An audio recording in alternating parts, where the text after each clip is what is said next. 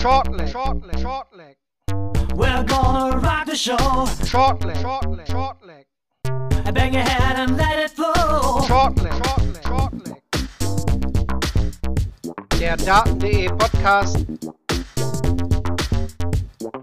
Short leg, short leg, short leg. Herzlich willkommen zu einer besonderen Ausgabe von Shortleg, dem Daten.de Podcast. Wer sehr aufmerksam zugehört hat, wird bemerkt haben, dass sich das Intro ein wenig verändert hat und wer aufmerksam hinschaut, wird auch sehen, dass das Podcast-Logo ein wenig angepasst ist. Das hat natürlich Gründe, die wir jetzt zu Beginn der heutigen Ausgabe kurz erläutern wollen. Dazu begrüße ich Marvin Vanboom, meinen Daten.de Kollegen Kevin Barth. Hallo Kevin. Hallo Marvin. Ja, Kevin, wir haben Ende Oktober 2019 die erste Ausgabe Shortleg zusammen mit Shorty aufgenommen und damals wussten wir auch nicht so wirklich, wo geht die Reise hin mit diesem Podcast. Wir hatten ja damals erste Erfahrungen als Gäste beim Double Trouble Podcast äh, ja, zusammen erlebt und als der dann zu Ende gegangen ist, wollten wir das Thema mit Shorty neu aufleben lassen und hatten dann definitiv auch viele lustige und interessante Ausgaben. Ich denke, da, da stimmst du mir auf jeden Fall zu. Ja, definitiv. Also äh, mit, mit, mit Shorty, mit ganz vielen anderen Leuten auch, aber einfach mit, mit, seiner, mit seiner Art. Ich glaube, keiner wird Darren Webster als äh, WM-Viertelfinaltipp vergessen und äh, bestimmt würden mir jetzt noch ein paar andere Dinge einfallen. Ja, wir haben definitiv viel auch vorher und nachher zusammen gelacht, nicht nur während der Aufnahmen. Jetzt wird es aber keine gemeinsame Ausgabe mehr mit, mit Shorty geben. Er hat ja zwischendurch dann auch mit dem Game On Podcast zusammen mit Elmar angefangen, was sicher auch nicht immer einfach für uns war, da sich die ja zumindest in Teilen mit dem sportlichen Geschehen auch äh, ja, überschnitten haben. Jetzt ist die neue Situation so, Shorty ist nicht mehr bei The Zone, aber auch nicht mehr bei Game On, hat aber jetzt das neue Projekt bei Champ One angefangen, was dort eben auch einen Podcast enthält und viele zeitlich intensive Analysen. Jetzt hat Shorty auch auf eigenen Wunsch hin erstmal gesagt, er möchte die gemeinsame Reise an der Stelle erstmal beenden, was, das möchte ich auch deutlich betonen, überhaupt nichts mit den Gründen zu tun hat, die zum Aus bei The Zone geführt haben. Ja. Wir sind immer noch sehr, sehr cool mit Shorty und werden das auch weiterhin sein und er wird hier auch definitiv nochmal vorbei, vorbeischauen, weil wir dieses Projekt ja auch damals zu dritt zusammen ja, hier eröffnet haben. Nichtsdestotrotz gab es schon des Öfteren und vor allem auch während der Weltmeisterschaften ja Ausgaben auch ohne Shorty. Da haben wir auch viel positive Resonanz zu bekommen und wir hatten sowieso schon vorher länger entschieden, dass wir einen größeren Pool an Mitstreitern hier in diesem Podcast aufbauen wollen. So, der Pool verringert sich jetzt halt um Shorty, der ist nicht mehr mit dabei, aber wir haben zwei weitere Leute, die jetzt immer wieder bei uns hier bei Shortleg mit dabei sein werden. Das ist einmal der Moritz Kettner, er kennt ihn schon von daten.de, von vielen Ausgaben hier über Shortleg und eben auch Lutz Wöckener und der ist auch heute mit dabei. Hallo Lutz. Hi, grüße euch. Ja, freut mich sehr. Ähm, ist für mich jetzt ja auch nicht neu und ich glaube für die Hörer auch nicht und für euch sowieso nicht. Äh, wir tauschen uns ja eh immer mal äh, telefonisch oder wie auch immer über, über Darts aus und äh, eigentlich ist die Ballung, ich bin ja im Dezember dann sehr häufig immer hier gewesen oder dann Anfang Januar, dann entzerren wir das einfach ein bisschen und äh, eigentlich ändert sich ja nichts. Freut mich auf jeden Fall sehr, ähm, dass ich hier dabei sein kann. Ja, das definitiv. Kevin, möchtest du noch irgendwas dazu sagen oder sollen wir dann direkt ins sportliche Geschehen übergehen? Ja, also äh, nein, also alles gut, alles gut. Dann lasst uns, lasst uns anfangen. Genau, dann genug zum Organisatorischen. Wir haben heute viel vor, denn wir schauen auf das Masters, das gestern zu Ende gegangen ist. Wir blicken auf die Premier League-Saison voraus, die jetzt an diesem Donnerstag beginnt und auch auf die World Senior Darts Championship, die ebenfalls am Donnerstag in ihre erste Ausgabe gehen wird. Dazu noch ein paar kleinere News, die jetzt in der Zwischenzeit seit der letzten Ausgabe dazugekommen sind. Also ein pralles Programm heute hier bei Shortleg. Wir fangen an mit dem Masters, die Jubiläumsausgabe, gewonnen durch Joe Cullen. Der Rockstar gewinnt zum ersten Mal ein Major-Finale, direkt bei seinem ersten Anlauf quasi. Darüber reden wir jetzt am Anfang der Sendung, Lutz. Das Masters hat ja nicht so den hohen Stellenwert. Wir haben hier auch oft schon drüber geredet, ja, das muss das wirklich sein, dieses Turnier. Jetzt hat man das ja schon so ein bisschen aufgewertet mit dem letzten Jahr schon, wo man gesagt hat, ja, der Sieger, der ist in der Premier League mit dabei oder hatte zumindest das ja vorher angekündigt, dass das relevant werden könnte. Und auch dieses Jahr ist es ja jetzt ja quasi das äh, goldene Ticket zur Premier League Nominierung geworden. Ja, absolut. Und äh, ich, ich frage mich, ähm, wen er da möglicherweise verdrängt hat. Ähm, da kann man ja auch so ein bisschen mal überlegen, ne? ähm, wenn man sagt, dass Kallen sich jetzt durch seinen, durch seinen Sieg da, da reingespielt hat. Ich weiß nicht, ob Dave Chisney mit einem gewonnenen Finale dann derjenige gewesen wäre. Ähm, auch durch die Reduzierung auf acht Spieler. Ähm, also lässt, lässt viel Spielraum. Ich hätte Rob Cross vor dem Wochenende ähm, noch drin gesehen. Ähm, er ist jetzt möglicherweise einer der, der beiden Verlierer der äh, Reduzierung auf acht Starter in der Premier League. Da kommen wir wahrscheinlich nachher, nachher noch drauf. Ansonsten das Masters ähm, für mich wie jedes Jahr eigentlich so ein, so ein letzte, letzter Schub nochmal Methadon, äh, bevor es dann wieder, wieder richtig losgeht. Man, man vermisst es ja doch nach der WM, auch wenn wir da alle viel gearbeitet haben und viel Zeit verbracht haben, wie viele andere auch äh, vor, vor dem Fernseher, ähm, vermisst man es dann doch, finde ich, äh, und freut sich dann, wenn man die Gesichter wieder auf dem Bildschirm hat, die Pfeile wieder fliegen sieht, äh, auch wenn es jetzt nicht wirklich einen, einen großen Wert hat. Äh, ich fand aber diesmal, auch im Vergleich eben zu den, zu den letzten Jahren, war es eine sehr, sehr hohe Qualität, fand ich überraschend. Also wir haben ähm, am Freitagabend, glaube ich, haben wir noch ein paar Averages in den hohen 80ern gehabt. Ansonsten alles ab 90 aufwärts, tief in den 90ern, einige Hunderter und gerade auch Joe Cullen, finde ich, hat über das ganze Wochenende ähm, gezeigt, in welcher guten Frühform er ist und hat das Ding dann auch verdient gewonnen. Dann räumen wir das Feld auch mal von hinten auf. Kevin, der Freitag, damit ging es los, die erste Runde. Erstmalig mit deutscher Beteiligung. Beim Masters Gabriel Clemens konnte sich zum ersten Mal über die Weltrangliste eben für dieses Turnier qualifizieren. Er verliert äh, gegen Christopher Talski mit, mit 5 zu 6. So ein bisschen alte WM-Vibes kamen da leider wieder hoch, weil er wieder einige Matchstarts leider gegen den Polen verpasst hat. Ja, grundsätzlich ist es natürlich dann auch ein Spiel gewesen, wo beide überhaupt nicht ihr äh, bestes Level gefunden haben. Ähm, trotzdem kann das Gaga gewinnen. Da ist er 5-4 vorne hat insgesamt sieben Matchstarts und erlaubt am Ende dann Ratajski das entscheidende Break äh, in mehr als 18 Darts, was halt schon auch äh, eher ungewöhnlich dann ist. Und ja, da ist natürlich dann die Frage, ne? es ist ja nicht das erste Mal, dass das gegen Ratajski passiert ist. Es ist aber auch äh, in letzter Zeit einfach auch äh, sein, sein Spiel im TV äh, ist, ist einfach unkonstant und äh, ist eigentlich so vom Average das gewesen, was wir auch bei der WM von Gabriel Clemens gesehen haben. Und es wäre aber wichtig, dass es dieses Jahr wieder irgendwann den Knopf gibt in die andere Richtung, weil eben einfach er in diesem Jahr, ich glaube, irgendwie 113.000 Pfund äh, in der Weltrangliste zu verteidigen hat. Und da sind auch ein paar gute Ergebnisse aus TV-Turnieren dabei, weil ansonsten ähm, ist dieser Höchststand eines Deutschen in der Weltrangliste äh, ähnlich wie bei Max Hopp relativ bald äh, halt dann wieder weg. Also ich möchte jetzt nicht derjenige sein, der hier unkt und macht und tut, aber ich finde, also mir, mir gefällt halt Gabriel Clemens im TV bis auf wenige Ausnahmen schon, schon längere Zeit nicht so richtig.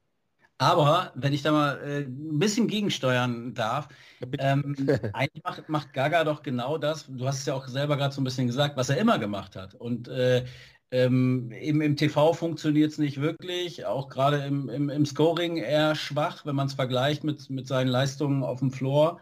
Ähm, und da war er ja konstant, äh, immer schon, äh, wenn man das in, in Relation sieht. Und deswegen ist doch eigentlich ähm, auch aufgrund mit dieser ganzen Duplizität, mit den sieben vergebenen Matchstarts gegen Ratajski, diesen vielen Chancen, ähm, ist ja eigentlich alles so, wie es immer gewesen ist. Und wir dürfen nicht vergessen, äh, er war der erste Deutsche, der, der beim Masters jetzt gespielt hat. Er ist, äh, nie stand ein Deutscher äh, besser da in der, in der Order of Merit. Ähm, also das ist, ist ja schon erfolgreich, was er macht also, und brutal erfolgreich. Und das, das kommt mir bei, äh, bei der Beurteilung von Gabriel Clemens immer ein bisschen zu kurz.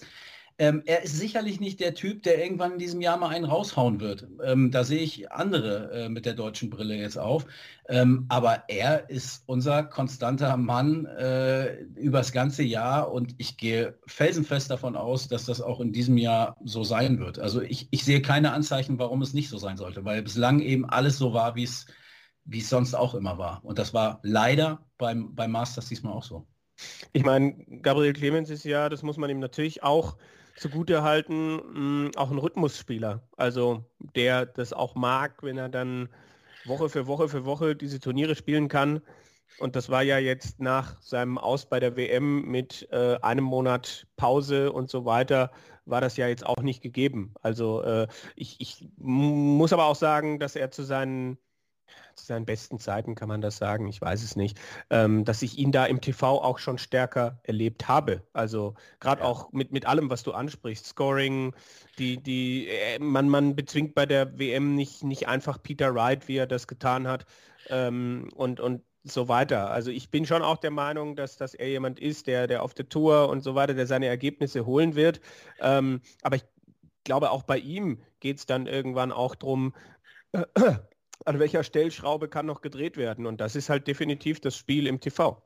Ja, klar, das ist überhaupt gar keine Frage. Ich, ich finde nur, es ist manchmal ein bisschen ungerecht bei ihm, ähm, weil äh, für, für, mich ist es nicht so populär, ähm, so wie er performt über das ganze Jahr, über die Saison, weil eben die, die, die Highlights fehlen, aber er gibt dir eben auch nicht die, die totalen Abstürze. Und diese Konstanz an den Tag zu bringen und wirklich äh, ganz, ganz wenige Ausschläge auch nur nach unten zu haben, ähm, ist eigentlich viel schwieriger äh, und viel höher zu bewerten, finde ich, äh, von der Leistung her, als jetzt jemand, der, der dir vielleicht einmal ein Finale bringt oder zweimal und dafür die nächsten vier Monate komplett unter ferner Liefen spielt.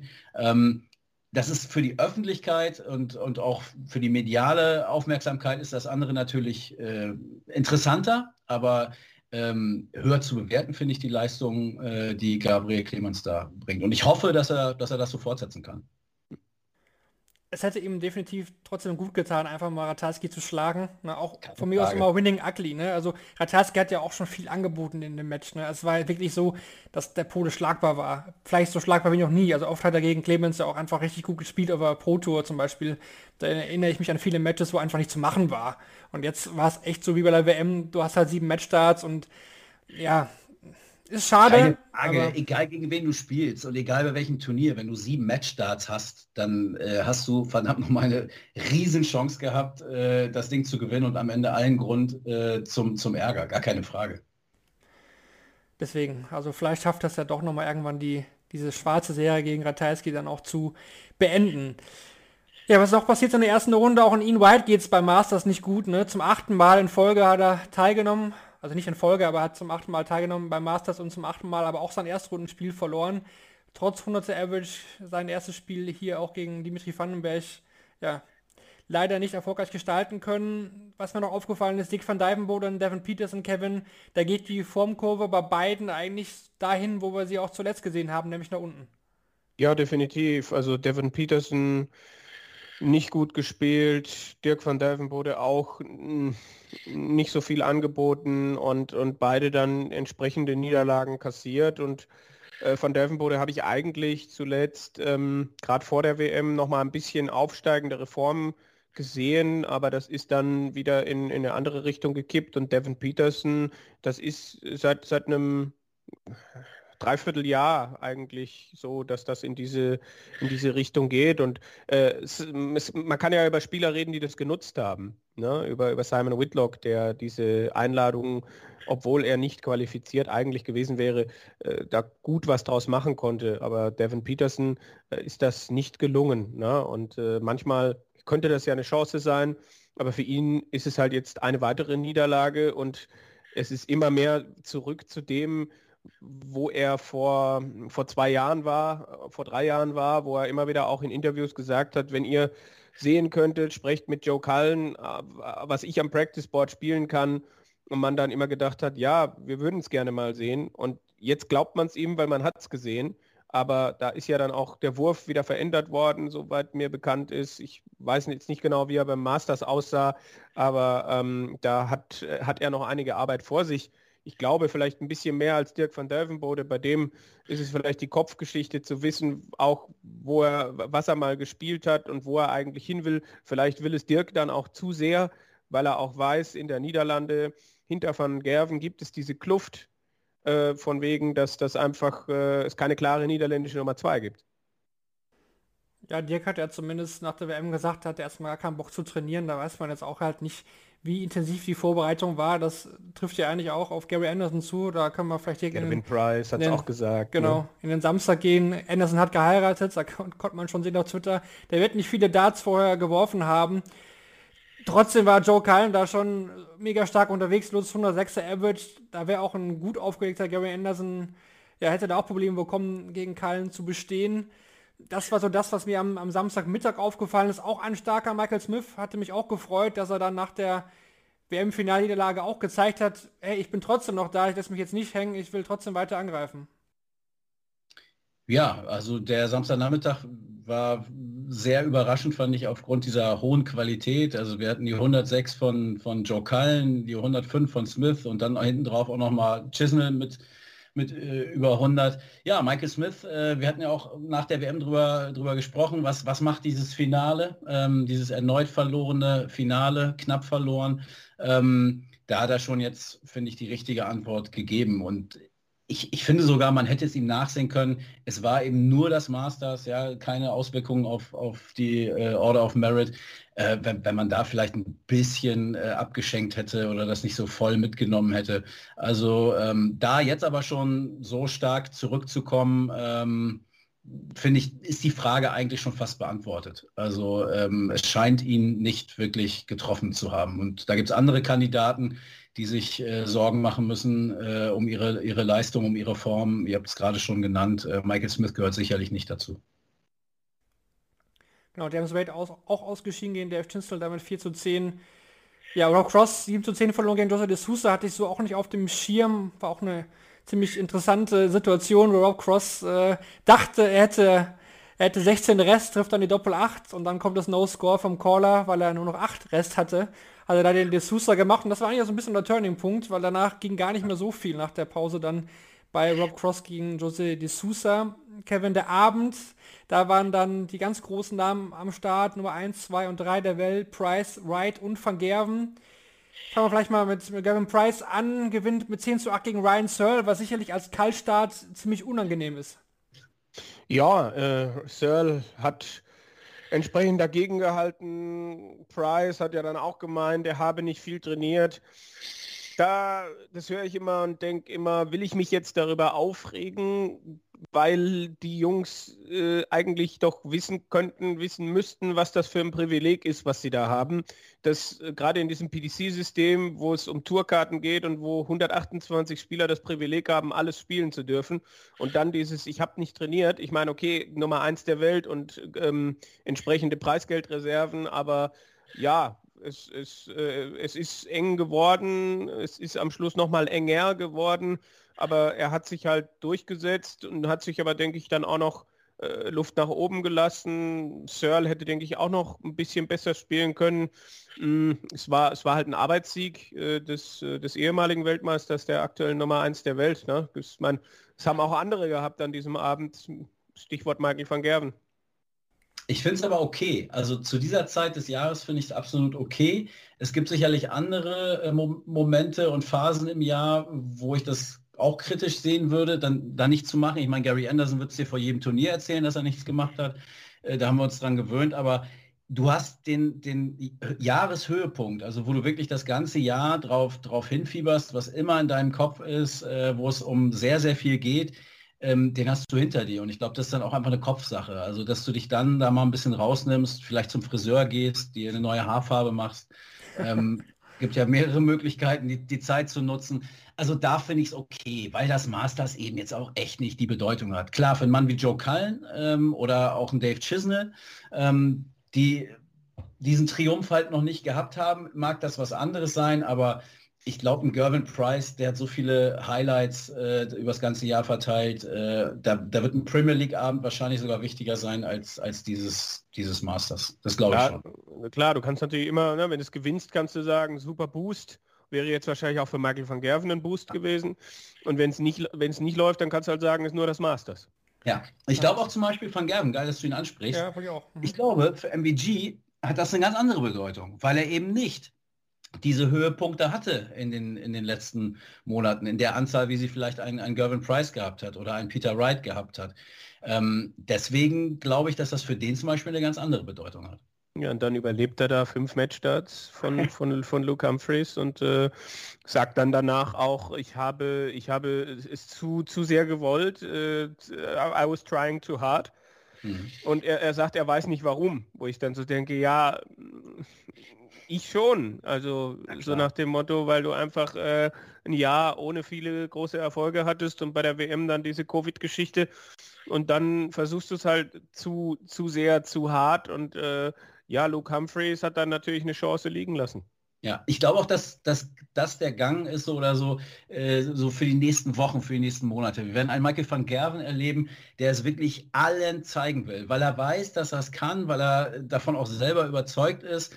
Ähm, und wenn man auch sieht, die Reaktion, gerade auch nach dem Humphreys-Match, ähm, das war ja gefühlt WM-Sieg. Also äh, die Posen äh, in dieser Intensität auch dann danach, ähm, der wird noch häufiger, fürchte ich, an sich selber scheitern in den nächsten Wochen und Monaten, weil er es einfach zu sehr will. Also das, das muss er, glaube ich, wirklich in den Griff kriegen und eine gewisse Lockerheit da wieder reinbekommen. Und es wirkt auf mich, ähm, er wollte bei der WM, wollte das allen zeigen und dann durfte er nicht. Ist ja nicht so, dass er da verloren hat.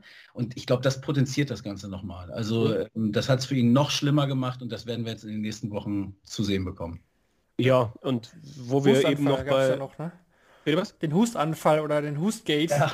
gab es ja auch noch, was ihr das mitbekommen habt. Es gab ja irgendwie ja. Aussagen von Luke Humphreys. Van Gerven hätte da öfter mal reingehustet in den Wurf und so weiter. Van Gerven meinte, er hatte einmal gehustet, aber da war Humphreys eben meilenweit weg. Äh, häuft sich jetzt schon ein bisschen, dass eben die öfter Spieler über Van Gerven beschweren, den wir ja eigentlich hier immer auch oft als sehr, sehr guten Verlierer gelobt haben und eigentlich als einen, der sowas nicht macht. Ja, Danny Noppert war da ja auch die Geschichte beim Grand Prix mit dem mit dem Stampfen, äh, ja, weiß ich nicht, was ich dazu sagen soll. Also äh, ich finde in der Szene finde ich es komisch. Also weil er wirklich 250 Punkte vorne ist. Ähm, da würde ich ihm jetzt keine, keine Taktik, keine Strategie äh, unterstellen. Vielleicht ein bisschen unbedarft, keine Ahnung, hat nicht nachgedacht, war, war ganz bei sich und äh, weiß ich nicht, ob es überhaupt so stimmt. Ich kann mir auch vorstellen, dass Luke Humphreys einfach unfassbar enttäuscht war. Ähm, aber bei 250 Punkten Vorsprung, glaube ich, äh, würde es Michael van Gerven eher als Schwäche sehen, dann noch zu solchen Mitteln zu greifen. Kann ich mir nicht vorstellen. Tja, und äh, was hatten wir sonst noch? Peter Wright hat Peter Wright Dinge getan, hat äh, andere, andere Barrels gespielt, soweit ich das mitbekommen habe ähm, hat ein paar, paar doppelt so viel verpasst. Äh, aber das ist auch eine Niederlage, die ich jetzt anders einordnen würde als die von Van Gerven, weil sie einfach, äh, ja, also das ist der, der, der amtierende Weltmeister, der sich jetzt wahrscheinlich darauf freut, äh, dass er dieses Jahr deutlich mehr Events vor Publikum spielen wird, als er das äh, in dem Covid-Jahr gemacht hat, wo sein erster WM-Titel kam und dann ist ihm das alles durch die Lappen gegangen. Also bei Peter Wright ist das so eine, es ist doch dann nur das Masters-Geschichte, glaube ich. Ja, ja. Bin ich bei dir. Vollkommen, vollkommene Zustimmung, sehe ich auch so. Peter Und, Äh, die, ja, bei, bei Dimitri frage ich mich so ein bisschen, äh, was da noch gegangen wäre, wenn er das nicht gegen Joe Cullen verloren hätte. Den fand ich natürlich am Freitagabend sehr stark. Johnny Clayton. Äh, Johnny Clayton, Entschuldigung. Clayton, Cullen, Johnny, Joe. Vandenberg aber auch Freitagabend, ne? Also war ja, Vandenberg auch stark. Freitag richtig, richtig stark. Und mhm. äh, da frage ich mich halt, was passiert wäre, wenn er. Es ist ja, hätte ja in beide Richtungen gehen können, dann gegen äh, den Johnny Clayton. Aber hätte er gegen Price gewonnen? Schwierig. Tja, er hat ihn beim Matchplay auch schon geschlagen. Also, gute Frage. Aber dann machen wir direkt da weiter, das, das ist doch super. Weil ich glaube nämlich, das einen, das aktuell sehr, sehr nervt, nämlich Gavin Price, dass er aktuell gegen Johnny Clayton öfter mal das Nachsehen hat. Ich glaube, äh, vom, vom Match tun die immer so, ja, wir sind ja gute Freunde und ja, sieht man auch auf der Bühne auch, aber ich glaube, man konnte auch gestern dann wieder sehen, nach dem Spiel, Price, dem stinkt das schon ein bisschen Nutzen, ne? dass Clayton aktuell öfter mal gegen ihn gewinnt. Das, das will er nicht so gerne, wenn sein walisischer Nummer 1 Spotter manchmal so ein bisschen angegriffen wird, oder?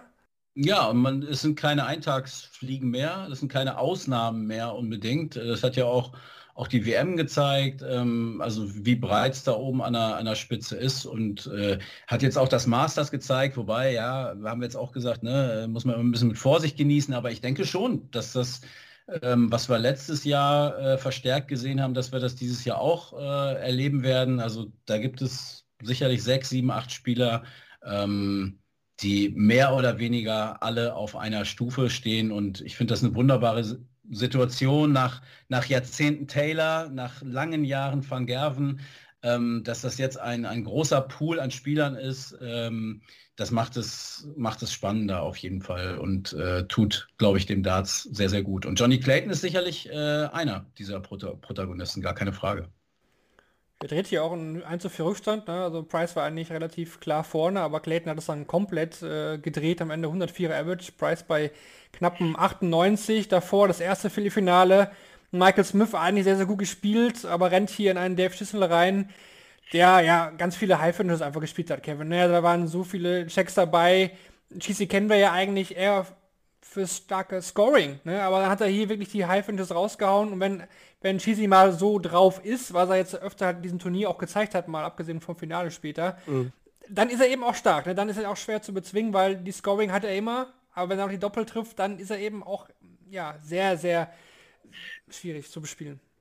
Ja, ich habe hier aber auch eine Doppelquote von Michael Smith irgendwie jenseits der 30 Prozent stehen. Also ähm, der, da waren schon auch äh, gewisse Muster wieder drin, so dieses, wenn es bei Smith halt nicht läuft, dann fallen halt die Doppel bei ihm halt dann nicht. Also da sind dann Smith und äh, Chizzy schon, schon in gewissen Momenten ähnlich unterwegs, auch wenn auch wenn äh, Smith dann vielleicht nochmal äh, mehr explodieren kann äh, als es vielleicht bei Chizzy der Fall ist. Aber der hatte halt seine vier High-Finishes, äh, eine 125 war dabei, eine 111 war dabei, ähm, eine, oh Gott, oh Gott, 147 glaube ich. Äh, und, und das waren aber auch oft Finishes, wo, ähm, wo Smith gerade eine zweistellige Zahl Rest hatte. Oft sogar ein Doppel. Ne? Und das ist natürlich dann besonders zermürbend. Dann hat man auch Jose de Sousa, der im Decider gewinnt gegen Simon Whitlock eigentlich ein Spiel ohne große, Spiel. Ja, ohne große Highlights jetzt meinerseits, finde ich. Ich habe das Spiel jetzt auch für Daten.de geschrieben. Fand ich eher von dem, vom Line-Up her in, diesem, in dieser Session am schwächsten, obwohl es eigentlich von den Statistiken gar nicht so ganz verkehrt ist. Sogar besser als das letzte Finale. Michael van Gerven gegen Joe Kalm. Da dachte ich mir schon vorher, hm, hat der Kalm nicht eine gute Chance, vielleicht doch durch weiterzukommen. Ne? Van Gerven hat mich einfach nicht überzeugt am, am Abend zuvor und Kalm eben schon. Das war das auch nicht das beste Spiel von Joe Kyle. Lutz gewinnt aber trotzdem mit 10 zu 7 gegen Van Gerven, der einfach Fehler macht. Ne? Das kennt man jetzt leider von ihm, was heißt leider, man kennt das von ihm zuletzt halt öfter, dass er mal Patz auf die Doppel oder einfach die Momente nicht auf seine Seite ziehen kann und dann hat Kallen das jetzt im Gegensatz zu diesem famosen WM-Spiel vor ein paar Jahren einfach mal ausgenutzt. Mhm, ja, vor gut einem, gut einem Jahr war es. Ja, das war kein schwächstes Spiel äh, über das ganze Wochenende. Hat er auch selber so gesehen. Äh, ich glaube, er hat sogar gesagt, er hat mich da so, so ein bisschen durchgemogelt oder so. Ähm, aus seinem Verständnis raus verständlich, weil, weil er sonst ja wirklich überragend gespielt hat. Ja, äh, Van Gerven äh, war wieder so ein typisches Spiel, was, was er immer mal drin hat, hat er die Runde vorher schon Glück gehabt. Ich meine, wir haben es ja gerade schon thematisiert. Für mich aber die, die größere Überraschung eigentlich äh, José de Sousa. Ähm, nicht, weil er gegen Whitlock gewonnen hat, sondern weil er überhaupt so weit gekommen ist. Ähm, hätte, ich ihn, hätte ich ihm überhaupt nicht zugetraut. Für mich war das jemand, der, wo ich nicht widersprochen hätte, wenn jemand sagen würde, okay, der wird einen bösen Absturz jetzt, jetzt hinlegen in 2022. Mhm. Ähm, scheint vielleicht nicht so zu sein, auch wenn es letztlich der, der eine Verrechner äh, von Rob Cross war, du hast es gesagt vorhin, ähm, sonst wäre er da wahrscheinlich schon rausgegangen. Ähm, aber ja, Van Gerven Kallen fand ich jetzt 7-10 am Ende, äh, aufgrund der Leistungen, die zuvor gezeigt waren, fand ich das nicht, nicht wirklich überraschend. Er musste ja auch immer wieder einem, einem Rückstand hinterherlaufen, Van Gerven, von 3-5 auf 6-6 und das sind dann die Momente, wo du denkst, jetzt dreht er normalerweise das Spiel, aber das ist halt nicht passiert. Von er lässt ja einfach klare Dinge aus, ne? Wo er oft erst Probleme hat, ist, er hat 32 Rest, drei Darts und da hast du in den letzten Jahren immer mhm. 100 Euro drauf gewettet, dass er das auf jeden Fall spätestens mit dem dritten Dart macht. Aktuell hat er bei diesen Finishes wirklich große Probleme und da sind nicht mal die Kombinationen. Also 74 traue ich ihm aktuell als Finish eher zu, als wenn er irgendwie glatt 40 Rest hat. Also komisch, finde ich. Aber, ja. auch, aber auch mitten, äh, auch mitten in den Legs. Also irgendwie dann äh, von 339 denkst, okay, der hat jetzt mit den ersten sechs Pfeilen irgendwie nur 160 Punkte gemacht ähm, und dann spielt er dir eine 59, wo du eigentlich auch mal gedacht hast, äh, da, da kommt jetzt was, ein Brett. Also in, ich finde schon in allen Bereichen äh, muss man damit rechnen oder davon ausgehen, dass Van Gerven jederzeit äh, irgendwie einen Fehler macht.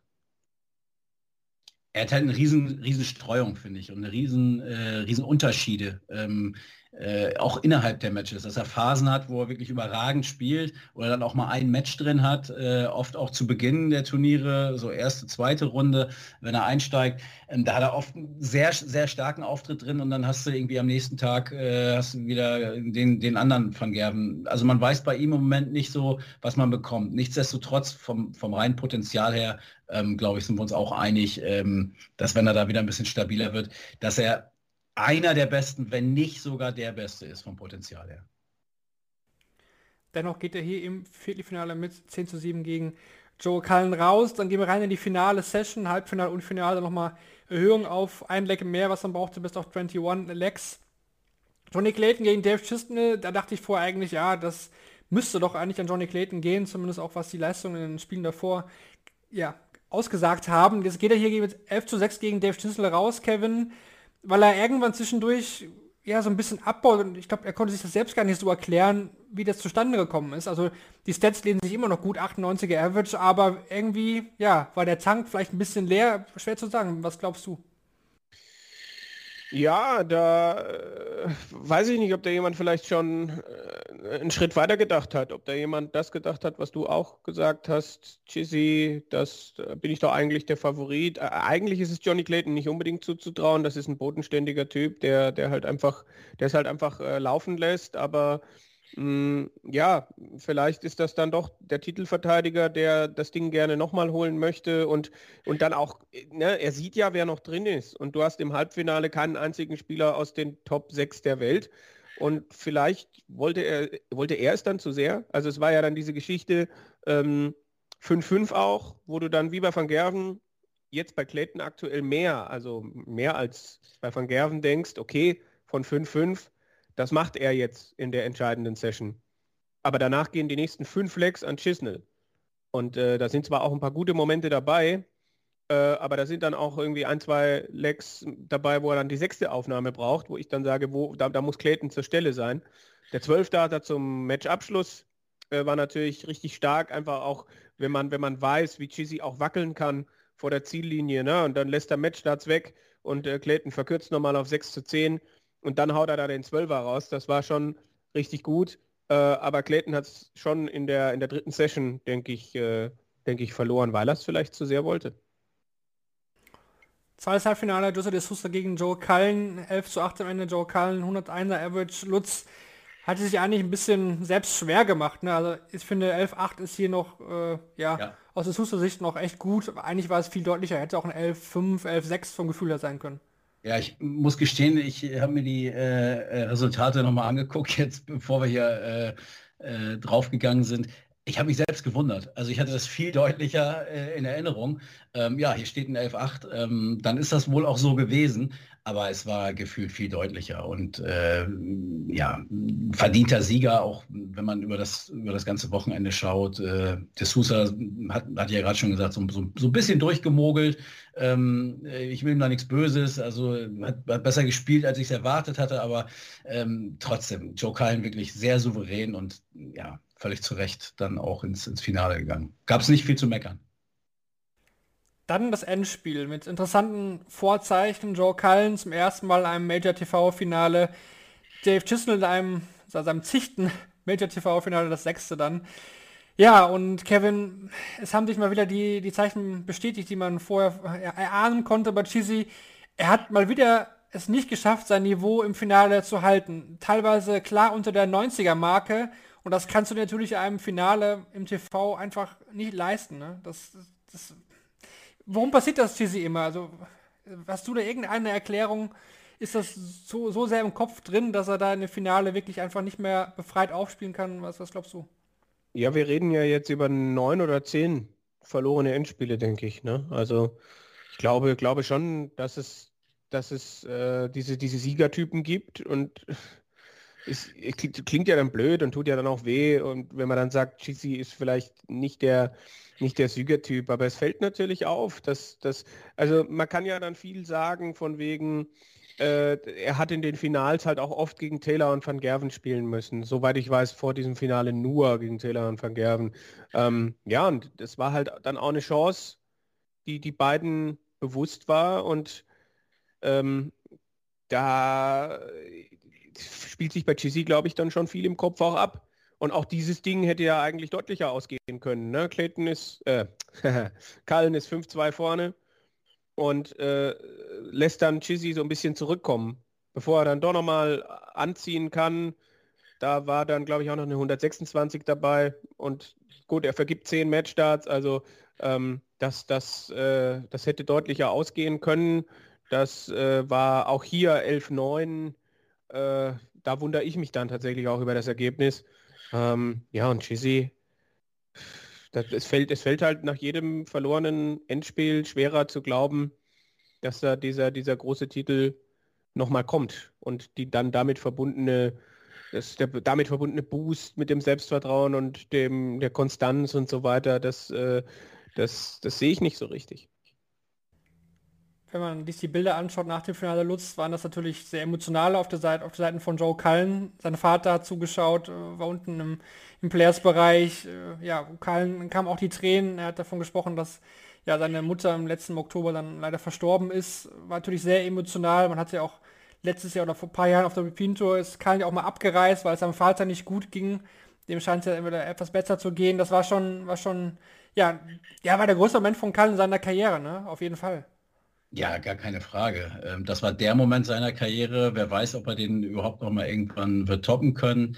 Äh, ich glaube, wenn man den Vater gesehen hat, äh, stolzer kann ein Mensch nicht sein, stolzer kann ein Mann nicht sein.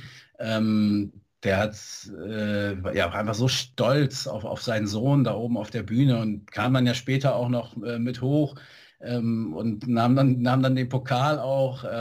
Also tolle Bilder, mag auch ein bisschen Alkohol im Spiel gewesen sein. Ich war, war wieder nicht so ganz sicher, ähm, aber scheißegal. Also sensationell. Vater und Sohn stehen auf der Bühne ähm, nach dem ersten Finale des Sohns, der das dann auch noch gewinnt und, und Gedenken der, der kürzlich verstorbenen Mutter. Also ähm, ja, to tolle Momente, glaube ich, auch dann für die Familie, für die beiden da oben.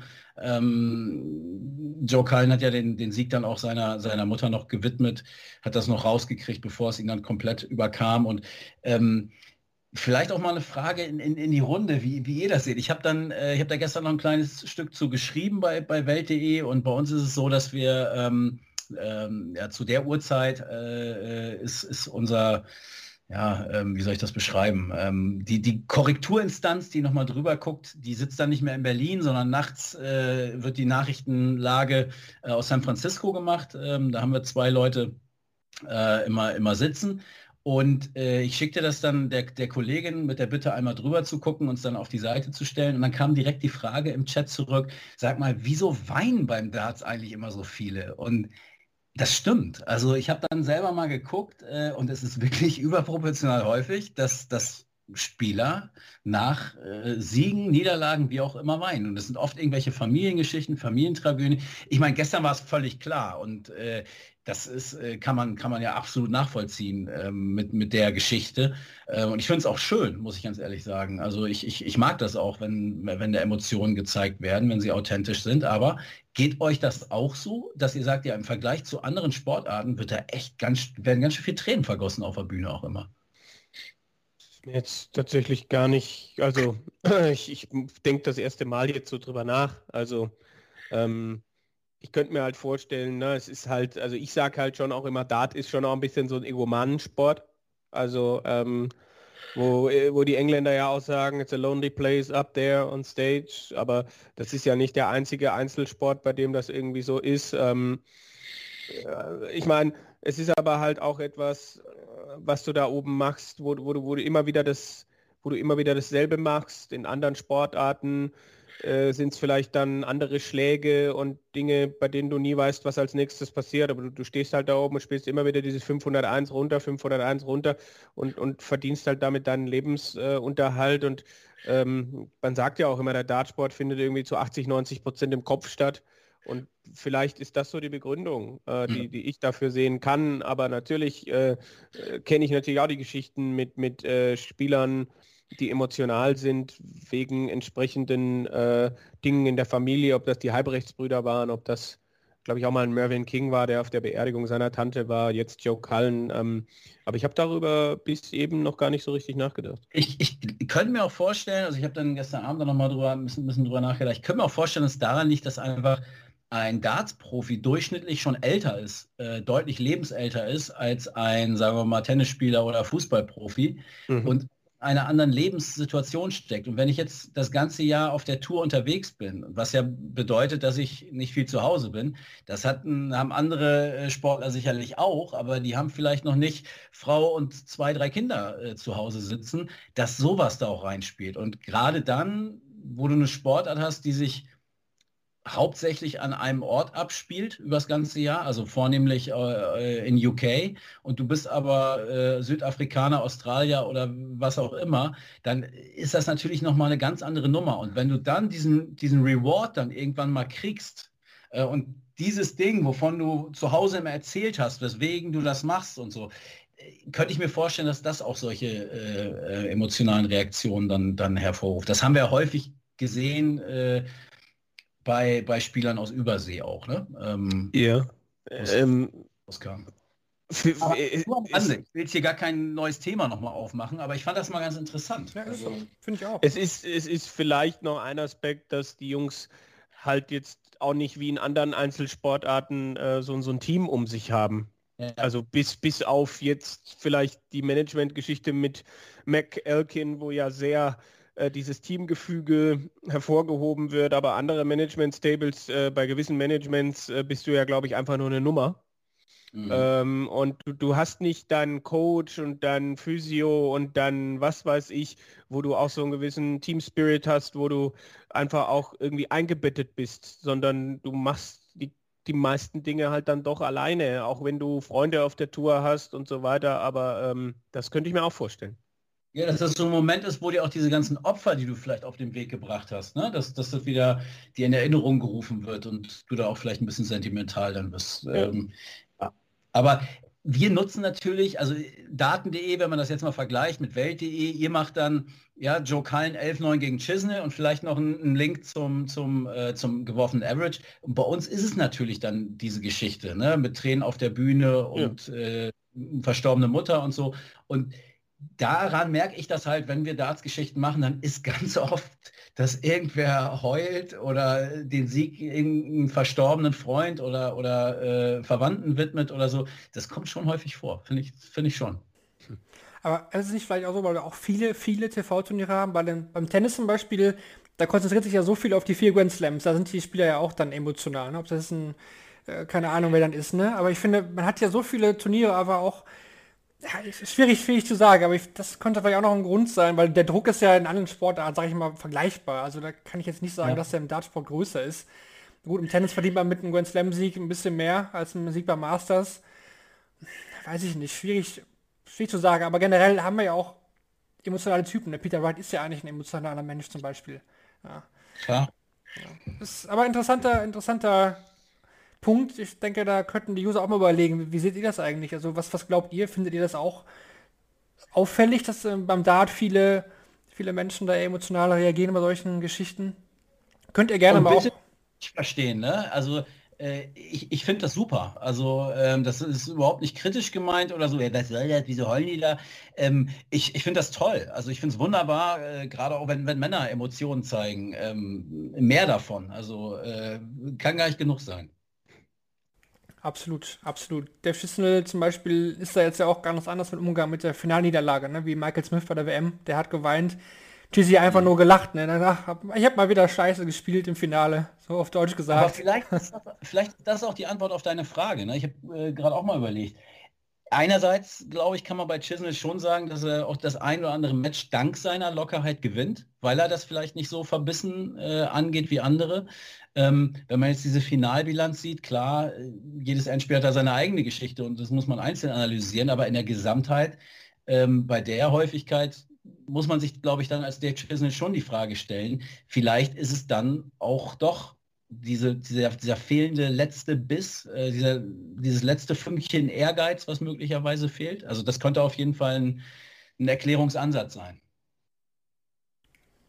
Wir wollen. Weil er, weil er gestern gelacht hat, ne? Also so wie ja. du es auch gerade geschildert hast. Ja, er, das ja, ja alles locker und macht ja auch Spaß, ihm dabei zuzusehen. Also ist ja auch sehr sympathisch. Aber vielleicht ist es das dann, dass du vielleicht ein bisschen mehr Arschloch dann auch sein musst. Obwohl er, glaube ich, auch weiß, dass man beim 90er Average einfach kein TV-Finale gewinnst. Das ist, glaube ich, auch noch ein Unterschied, ob ich so ein Finale verliere, weil ich selbst schlecht gespielt habe und weiß, naja, das ist einfach Grütze jetzt, das hat nicht gereicht, oder ob ich mit einem 105er Average im Decider verliere, weil der Gegner noch ein Tick besser ist. Das ist, glaube ich, auch noch ein bisschen schmerzhafter. Und das Masters, glaube ich, kann er vielleicht auch eher verkraften als Finals beim World Grand Prix. Ja. Na gut, wir machen einen Strich drunter bei Masters und zwar mit unserer Kategorie Useful Stats presented by Darts Oracle. Wir greifen diese Kategorie nach einer kurzen Pause wieder auf, haben ja versprochen, dass wir auch nach der WM da nahtlos dran anknüpfen. Und das machen wir jetzt auch wie bei der Weltmeisterschaft. Ich habe wieder von den Kollegen von Darts Oracle hier einige Fakten für euch, die ich mal wieder vortragen werde und die ihr einfach ja, genießen könnt, würde ich sagen. Ich fange an mit dem ersten Fakt, der dreht sich natürlich um Joe Cullen, denn Joe Cullen ist der 13. Spieler, der sich direkt bei seinem ersten PDC Major Finale durchsetzen konnte. Auffällig ist aber, dass dies seit der Corona-Pandemie deutlich häufiger vorgekommen ist, denn auch Dimitri Vandenberg, Len Darmond und Jose de Sousa haben in diesem Zeitraum ihr erstes Major-Finale bestritten und direkt gewonnen. Insgesamt wurden an diesem Wochenende 43 Legs in 12 Darts oder weniger beendet. Davon kamen 20,9% von Joe Cullen alleine. Zeigt nochmal, wie stark der Rockstar hier auch unterwegs war. Der Rockstar ist zudem der einzige Spieler, der im Turnierverlauf mehr Legs gegen den Anwurf gewann, als, verlor, als er verloren hat. Insgesamt erzielte er einen Average von 103,04 Punkten gegen den Anwurf. Nach der gestrigen Finalniederlage wartet Dave Chisnell bereits seit Juni 2019 auf einen Titel bei der PDC. Seine letzten fünf PDC-Finalpartien hat er allesamt verloren. Und das, obwohl er eigentlich im Vorhinein von seiner Nervenstärke gelebt hat, denn Dave Chisnell hatte bis zum Finale 51,52% seiner Doppel verwandelt sobald der Gegner auf Doppel stand. Zudem gewann er zwei seiner Spiele trotz schlechterem Average. Im Finale, wie schon gesagt, ist er dann eben ja, richtig abgerutscht und konnte daran nicht mehr anknüpfen. Das zu den Fakten zum Masters, vor allem konzentriert auf die beiden Finalisten, Joe Cullen und Dave Chisnell. Gut, dann dachten, dann dachten wir nach dem Masters-Finale, jetzt kommen endlich die acht Spieler für die Premier League. Ne? Wurde ja gesagt nach dem Masters, Gut, es wurde nicht genau gesagt nach dem Finale, aber nach dem Masters werden die acht Spieler bekannt gegeben. Pustekuchen. Oder Spielerin. Ja. Politi Political Correctness, Spielerin natürlich. Pustekuchen hat man eben nicht gemacht. Man hat sich noch mal einen Tag weiter Zeit gelassen. Dann sind wir hier auf am Montag, den 31. Januar und wissen zum Glück, welche acht Spieler es sind. Große Überraschung, Kevin, sind jetzt nicht dabei. Joe Cullen hat es als Masters-Sieger eben geschafft. Dazu Gavin Price, Peter Wright, Michael van Gerven, James Wade, Michael Smith, Gary Anderson und Johnny Clayton. Das sind die Top 6 der Welt plus Titelverteidiger Johnny Clayton, letztes Jahr genial gespielt und eben dem Masters-Sieger Joe Cullen. Wie überraschend oder eben nicht überraschend findest du denn die Nominierung von Cullen? Ja, also es war für mich dann schon auch relativ klar, dass der Masters-Sieger mitgeht, so wie das letztes Jahr auch war. Ansonsten hätten sie ja nicht so lange warten müssen. Also ich frage mich natürlich, ob man ein Turnier, bei dem kein Spieler im Rhythmus ist, weil es das erste nach der WM ist, ob man diesem Turnier, ob man das so hoch sterilisieren muss, ob dieser Sieg jetzt mehr wert ist als ein Europameistertitel von Rob Cross oder ein World Matchplay Finale von Dimitri Vandenberg. Das sind so die beiden, die ich, wenn überhaupt, vermisst hätte. Ansonsten bin ich aber auch der Meinung, dass dieser Titel für Joe Cullen vielleicht gerade zur rechten Zeit gekommen sein könnte, gerade noch zur rechten Zeit, weil ich bin sehr gespannt, welchen Joe Cullen wir dann dieses Jahr sehen werden und ich traue ihm durchaus zu, jetzt dann da so durchzustarten. Ähm, also zweischneidiges Schwert. Also ich finde das ein bisschen schwierig mit dem Masters nach wie vor. Ansonsten fand ich auch die Kommunikation der PDC wieder sensationell, weil da war dann die Rede davon, dass die besten drei der Welt sich qualifiziert haben für die Premier League. Und ich habe das gelesen und dachte, oh, dann ist James Wade nicht dabei. Aber es war halt so dieses, die Top 3 der Welt und James Wade. Wo ich dann so dachte, geil. Das, äh, der, der, der, wird doch bestimmt das auch gelesen haben und gedacht haben, äh, you, are you kidding me? Also ich finde, die PDC ähm, letztlich soll sie es machen, wie sie es will. Äh, ganz klar. Mhm. Ähm, sie, sie bezahlen äh, die, die Kapelle und dann sollen sie auch entscheiden, was, was sie spielt. Aber du musst irgendwann mal klar sagen, wann das festgelegt wird oder so. Ich finde, du kannst nicht jahrelang das irgendwie nach dem WM-Finale bekannt geben, dann machst du ein Jahr, ja gut, die, aber die letzten, das gucken wir uns noch mal an und jetzt war überhaupt nicht klar, wann. Also ich finde, man muss schon sagen, passt mal auf, Freunde, am ne, ersten, zweiten oder wann auch immer, ähm, das Datum ist ja scheißegal. Also können Sie sich ja aussuchen, wann Sie, wann Sie, wann Sie wollen. Aber du kannst nicht irgendwie so, ja, jetzt, ja, jetzt, jetzt warten wir doch noch mal ein, weil vielleicht könnte ja noch der dann noch und so. Dann musst du auch den Arsch in der Hose haben bei dieser Einladungsgeschichte, äh, bei diesem Einladungsformat dann musst du auch den Arsch in der Hose haben und sagen, okay, wir, wir wollen den Sousa nicht. So, den, den muss jetzt noch einer überholen irgendwie. Aber ja, dann nimm ihn doch nicht mit. Also dann, dann kannst du das auch nach der WM schon, schon verkünden. Oder wenn du äh, Fallon Sherrock dabei haben willst, dann, dann, dann nimm sie mit rein. Dann musst du halt mit den Reaktionen leben. Aber ähm, dieses Rumgeeier immer, also äh, ich finde das sowas von albern und verstehe das auch. Es geht echt auf ganz. die Nerven. Also es geht äh, es, es gab mal, auf die Nerven. Es gab mal so ein Video von den Ärzten. Äh, so, so, so ein Zusatzvideo zu irgendeinem Stück und dann haben die sich halt darüber lustig gemacht. Dann kam der eine und hat gemeint, äh, ähm, ich habe mit dem anderen aus der Band gesprochen, wir wollen deinen Song nicht auf dem Album. Und irgendwie so daran musste ich gerade denken, als du gesagt hast, ja, vielleicht wollen wir José de Sousa nicht. José, wir wollen dich nicht in der Premier League haben. Du kannst spielen, was du willst beim Masters. Du wirst nicht dabei sein, José. Das, äh, das aber, so. Kevin, genau das ist das Problem, finde ich, weil dadurch, dass man jetzt immer wieder doch gewartet hat und wenn du jetzt bis nach dem Masters wartet, was wäre denn gewesen, wenn er das jetzt gestern gewonnen hätte? Also ja, da muss er dabei sein, also klar. Ja, da, dadurch finde ich, aber wenn du ihn gar nicht dabei haben willst, das ist jetzt auch eine böse Unterstellung. Wir könnten jetzt auch einen anderen Namen nehmen, das ist nur ein Beispiel.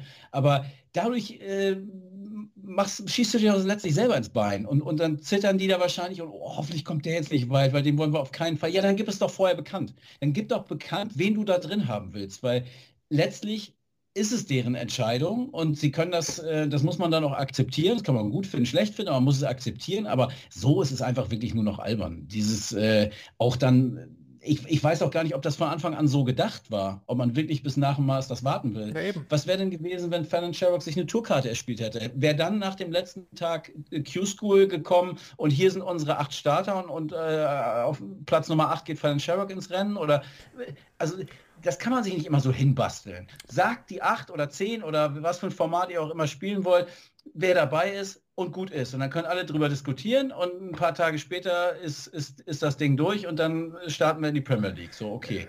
Aber dass du nicht mal weißt, wann was wie bekannt gegeben wird, das äh, ist für mich höchst unprofessionell. Vor allem war das ja, finde ich, so unklar, nur weil Barry Hearn in irgendeinem Tweet geantwortet hat mit einem Wort Masters oder After Masters oder so. Ja. Man wusste ja gar nicht, die PDC selbst hat sich ja gar nicht mehr geäußert. Ne? Man wusste ja nicht offiziell sowieso gar nichts. Masters war es auch wieder so, ja, warten wir jetzt ab. Ich frage mich halt auch, wussten die Spieler Bescheid schon jetzt erst heute oder gestern wussten, ja gut, ein Bright geht natürlich davon aus, dass er dabei ist. Ein Price war ja auch klar, gut. Aber wusste ein, äh, Michael Smith oder ein James Wade jetzt bis gestern auch noch nicht, dass er dabei ist. Ein Rob Cross angeblich wusste gestern ja nicht, äh, wusste gestern ja Bescheid durch den Manager gibt es so eine E-Mail, die da rum, das, äh, rumläuft, dass er eben nicht dabei ist. Sagt man wirklich denn jetzt erst, also wäre Chisholm dabei gewesen, hätte er gewonnen? Nächste Frage. Ne? Also es, mhm. es, ist irgendwie, irgendwie macht man das aber mittlerweile immer öfter bei der PDC. Auch die Rechtevergabe hat man ja bis zum letzten Tropfen irgendwie, bis zum letzten, letzten Sekunden hat man das weggeschoben und man lässt die Leute einfach im Dunkeln. Du hast recht, Lutz, die können machen, wie sie wollen. Sie, es ist eine Firma, die können machen, was sie wollen, wie egal. Ne? Genau. Ne? Aber so viel Spekulatius wie dieses Jahr, das ist schon. Ja, und, und sie, sie machen ja auch vieles gut. Also äh, das, sie, sie haben das alles groß gemacht und deswegen haben sie meiner Meinung nach auch jedes oder fast fast jedes Recht, da an, der, an den Reglern äh, zu drehen, auch mit dem neuen Format und so.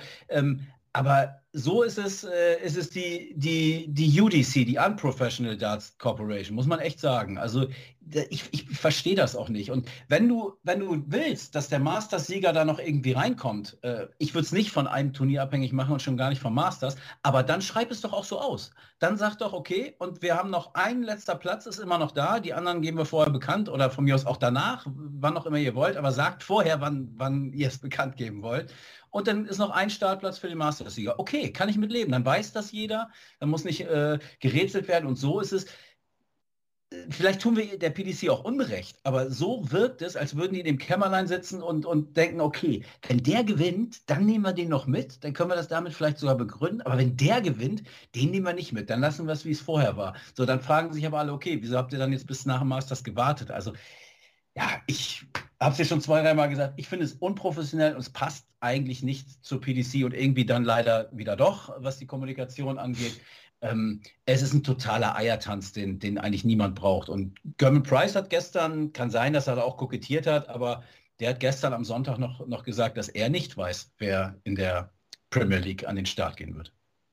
Ja, Mensch, und Eddie Hören durfte am Donnerstag auch mal was sagen. Beim, äh, bei der Rechtebekanntgabe zum The Zone Deal mhm. hat man Eddie Hearn zitiert. Das äh, hat mich ja fast. Aber man gewundert. hat Sport 1 nicht erwähnt, ne? Das ist auch sehr interessant. Finde ich. Man hat dann nur von The Zone und äh, Matchroom Sport und so geredet. Und früher wurde der Sport 1 da immer erwähnt, ne? Aber es wurde es nirgendwo gesagt, auf der PDC-Seite zumindest, dass Sport 1 Sublizenzen hat. Hat keiner erwähnt. Das, aber da wollten wir sofort noch drüber reden, nochmal, um das Thema jetzt hier zuzumachen. Keine Fallon Sherrock, äh, kein Rob Cross eben, trotz Sieg bei der European Championship, das ist Paul Nicholson auch schon mal passiert. Der hatte 2010 die Player Championship Finals gewonnen, wurde dann auch nicht nominiert. Ich glaube, das ist erst das zweite Mal, dass das jetzt so der, dem Maße dann passiert ist, dass ein Major-Sieger nicht mit dabei ist. Das kann man natürlich sagen, gut, man hat eben von 10 auf 8 reduziert, dann wäre Cross wahrscheinlich dabei gewesen. Vielleicht wäre auch eine Fallon Sherrock dabei gewesen. Aber es gab ja immer viel, viele Spekulationen. Dann wurde gesagt, oh ja, James Wade ist dabei. Ah nee, doch nicht. Fallon Sherrock, ja, gute Chancen. Zwei Wochen später, ah nee, ja, nee, sie will doch selbst nicht. Und ach, das, das hat mich einfach genervt. Ne? Dass diese, dieser Raum für Spekulation, der ist einfach da unnötigerweise viel zu groß. Dennoch geht es am Donnerstag dann ja los mit dem ersten Abend. Mal gucken, ob der Termin in Berlin dann noch so bleibt. Da bin ich immer noch ein bisschen skeptisch. Aber Lutz, die Frage, weil du ja letztes Mal nicht mit dabei warst. Wie findest du denn das neue Format? Das würde mich dann doch nochmal interessieren. Ja, das habe ich mich auch gefragt. Und nicht erst einmal. Ähm, ich sag mal so, ich, ich gebe ihm eine Chance. Also ähm, ich, ich finde es jetzt nicht total, total blöd. Ich äh, habe jetzt auch keine Jubelsprünge veranstaltet. Das Format an sich finde ich ganz gut. Dadurch, dass es nur acht Spieler sind, äh, damit zwei weniger, ähm, habe ich so ein bisschen die Befürchtung, dass es sich zu, zu schnell abnutzen könnte, weil es dann doch äh, immer dieselben Gesichter sind. Also sind dann ja nochmal, wenn ich jetzt richtig rechne, 20 Prozent äh, weniger äh, an Teilnehmerfeld als vorher. Ähm, da sehe ich möglicherweise eine Schwäche. Ähm, aber ansonsten das Format, jedes Mal ein kleines Turnierchen zu spielen, ähm, finde ich, finde ich eigentlich ganz, ganz nett. Also ich ich, ich lasse das einfach mal auf mich wirken und gehe da, möchte da auch unvoreingenommen rangehen. Ja, dann machen wir das doch zu sehen auf The Zone und Sport 1. Die gesamte Premier League Darts jetzt ein paar Monate lang, auf jeden Fall der Donnerstagabend mit Darts satt. Was auch startet am Donnerstag parallel quasi dazu die World Senior Darts Championship. Kevin, die erste Ausgabe, wir haben 24 Spieler dabei. Ja, da ist mal die erste Frage, freust du dich da drauf? Was hast du für Erwartungen an diese Seniors WM, generell an das Konzept? Wie ist da so deine Einschätzung? Hm, ja, also der Name ist natürlich toll, ne? Und äh, man weiß ja, was diese Seniors-Turniere zum Beispiel im Golfsport für eine Tradition haben. Aber so richtig, also ich lese ja auch, äh, was die Leute bei uns im Daten.de Forum schreiben, wo es Leute gibt. Ich freue mich auf dieses Turnier mehr als, als auf alles andere im Jahr. Mich hat es noch nicht so richtig abgeholt. Einfach weil, weil, weil ich das System so alles so, so ein bisschen undurchsichtig finde und äh, auch bei dem Preisgeld 25.000 wird unter 24 Spielern aufgeteilt. Ähm, ich, ja, man hat die BBC dabei, man hat da viel getan, aber ich weiß halt nicht, ob das nicht irgendwie einfach nur eine, eine, eine, eine bessere Exhibition ist. Und ja, okay, die wollen dieses Jahr auch noch ein Matchplay machen und dann wollen sie noch ein paar Tourturniere machen. Aber ich weiß halt noch nicht, ob sich das wirklich etablieren wird oder ob es das ist, was der PDC-Versuch 2010 war, ähm, als man 2010 die Damen, äh, eine eigene Damentour machen wollte und äh, die Damen-WM quasi selber ausgespielt hat und da dann ein, ein Finale während dem World Matchplay stattgefunden hat und ein Jahr später hat man das wieder eingefroren. Okay, die PDC hat damit nichts zu tun, aber also so richtig, äh, so richtig was anfangen kann ich noch nicht damit. Ich, ich glaube, man darf es einfach nicht unter diesem sportlichen Aspekt sehen. Also du hast gerade, finde ich, einen guten Vergleich gezogen mit dem Golf. Ähm, da hat sich das ja auch entwickelt, also äh, bis es dann auch diese sportliche Relevanz bekommen hat. Ich glaube auch, wenn ich so durch Starterfeld gehe, ähm, wird es auch wenige geben, die das, die das wirklich mit, mit, einer, äh, mit einem richtig krassen sportlichen Ehrgeiz angehen werden. Also ich, ich finde, das hat auch für den Zuschauer, wenn man jetzt nicht äh, jedem Einzelnen bei Twitter folgt, ist das auch so ein bisschen wie zu so einem Jahrgangstreffen zu gehen, ne? nach 20 Jahren oder so. Also du siehst, wie, wie sehen die aus? Hat er noch Haare? Ähm, wie dick ist er geworden oder eben auch nicht? Ähm, also ich, ich finde das schon ganz geil. Also ich freue mich da sehr drauf, äh, da den einen oder anderen wiederzusehen und dann natürlich auch die sportliche Leistung ähm, sich anzugucken. Wer, wer hat da noch was drauf und, und, wer nicht? Und wenn man da den Turnierbaum ein bisschen durchspielt, ähm, da gibt es schon gewisse Fantasien so, ne, was da passieren könnte, wer aufeinandertreffen könnte. Und ich finde, das hat schon einen gewissen Charme. Man darf das jetzt, glaube ich, nicht äh, so mega sportlich ähm, sehen. Ich glaube auch, glaub auch, also 100er Everton-Serie werden wir da nicht sehen. Nee. Auch das Tempo wird nicht hoch sein. Wir werden da kein, kein, äh, kein Michael Smith gegen ähm, Kellen Riss erleben vom Tempo her. Das, das ist einfach nicht möglich. Ne? Das geht einfach ja. nicht. So, davon muss man sich doch erstmal entfernen. Aber dann glaube ich trotzdem, dass da coole Partien zustande kommen können. Gehen wir mal ja. rein, ein bisschen in die, in die, in den Draw und auch in die Auslos. Also Phil Taylor, klar, ist das Zugpferd schlechthin das funktioniert auch nur mit Phil Taylor, würde ich mal behaupten. Also wenn Phil Taylor nicht dabei sein würde, glaube ich auch, dass dieses Event gar nicht so viel Stahlkraft hätte. Ich denke, ja. das ist klar. Aber das sind doch trotzdem geile Matches. Wenn ich jetzt schon in Runde 1 gucke, Peter Manley, Dieter Hetman, finde ich, find ich schon interessant. Peter Manley war lange Zeit ein Boommann. Dieter Hetman ist eigentlich noch so ein bisschen im Saften, ist eigentlich noch aktiv. Das ist schon ein cooles Spiel. Tony O'Shea, Kevin Painter. Finde ich auch, finde ich auch sehr interessant. Ne? Also manche kennen vielleicht Tony O'Shea nicht. Gut, kann ich mit leben. Ne? Aber trotzdem Paul Lim ist mit dabei, ja. Und, äh, dann Table Jenkins gegen Roland Scholtenkerm, da hattest du schon gesagt mhm. im Vorlauf. Das klingt doch geil, da, da, da will man doch wissen, wie gut spielt denn der Jenkins noch oder äh, Roland, wirft er immer noch genauso wie früher, ne? Das, was, ja. was, was, was Lutz auch gesagt hat, das, das hat doch einfach viel Nostalgie, man hat eben auch viele, viele alte Major-Sieger, Weltmeister mit dabei. Keith Deller ist mit dabei, John Part, Paul Lim. John Lowe. John Lowe. John Lowe ist gesetzt. Ja. Weltklasse. Also den will ich, also auf den freue ich mich am allermeisten. Und ich, ich glaube übrigens, dass, dass Lisa Ashton eine gute Chance hat, ähm, wenn sie die zweite Runde gegen Jenkins übersteht, ähm, kann die echt weit kommen und das Ding am Ende vielleicht sogar gewinnen. Und das wäre doch auch eine ganz nette Geschichte, finde ich. Also glaubst du, dass der Roland keine Chancen hat? Die Vorlage hast du jetzt aber schön verwandelt. Ja, sehr gut erkannt. Nein, äh, ich weiß es nicht. So, davon lebt das Ding ja auch. Was weiß ich denn? Gut, Terry Jenkins hat man jetzt schon das ein oder andere Mal noch was mitbekommen. Aber woher soll ich wissen, wie gut Sportsfreund Scholten spielt? Ich, ich weiß es nicht. Mhm. Äh, und genau deswegen habe ich auch durchaus Bock, mir das anzugucken. Aber das haben wir auch mein, ein paar welche kritisiert, sorry, das wollte ich nur einwerfen, dass die beiden Qualifier, wir haben jetzt, jetzt 24 Teilnehmer, 22 wurden ja nominiert quasi oder haben eine Einladung gehalten, gut, manche mussten dann absagen und so weiter, aber dass die Qualifier, die wirklich diesen Platz ausgespielt haben, dass die vielleicht sogar mit die stärksten sind, ne? weil die sich eben auch da durchgesetzt haben, mhm. weil die eben keine Einladung bekommen haben, sondern einfach sportlich schon mal ein Qualiturnier. Kevin Burnett wäre jetzt mit dabei gewesen, gut, hat eine Tourcard geholt, ne? also ist nicht mehr ja. mit dabei. Richie Burnett raus, weil er eine Tourcard hat. Aber der ist schon noch sportliche Qualität. Robert Thornton, ne? der letztes Jahr noch auf der Pro Tour, ich glaube, einmal im Viertelfinale gewesen. Also mhm. auch ein Geheimfavorit eigentlich schon fast. Ja. Für mich steht halt einfach, also ich habe natürlich ein paar, äh, vielleicht auch Patrick Exner heute einladen müssen oder so, aber ich habe ich habe ich hab ein paar von den Jungs natürlich nur, ähm, das war, war ja 80er, 90er stellenweise auch John Lowe, äh, Keith Deller und so, aber, aber ich, ich kann einige andere natürlich einordnen. Ne? Bob Anderson hat zu Beginn meiner meiner Darts-Fanzeit äh, noch gespielt, Roland Scholten, Terry Jenkins, Robert Thornton. Ähm, ich bin halt nach wie vor dieses, dieses äh, mir, also über mir schwebt halt oder über diesem Turnier schwebt halt für mich einfach nach wie vor dieses Taylor-Ding. Der ich einfach denke, äh, der, der wird sie wieder alle in Grund und Boden spielen. Das weiß ich Ja. nicht. Das ist ja interessant. Vielleicht ja, aber vielleicht auch nicht.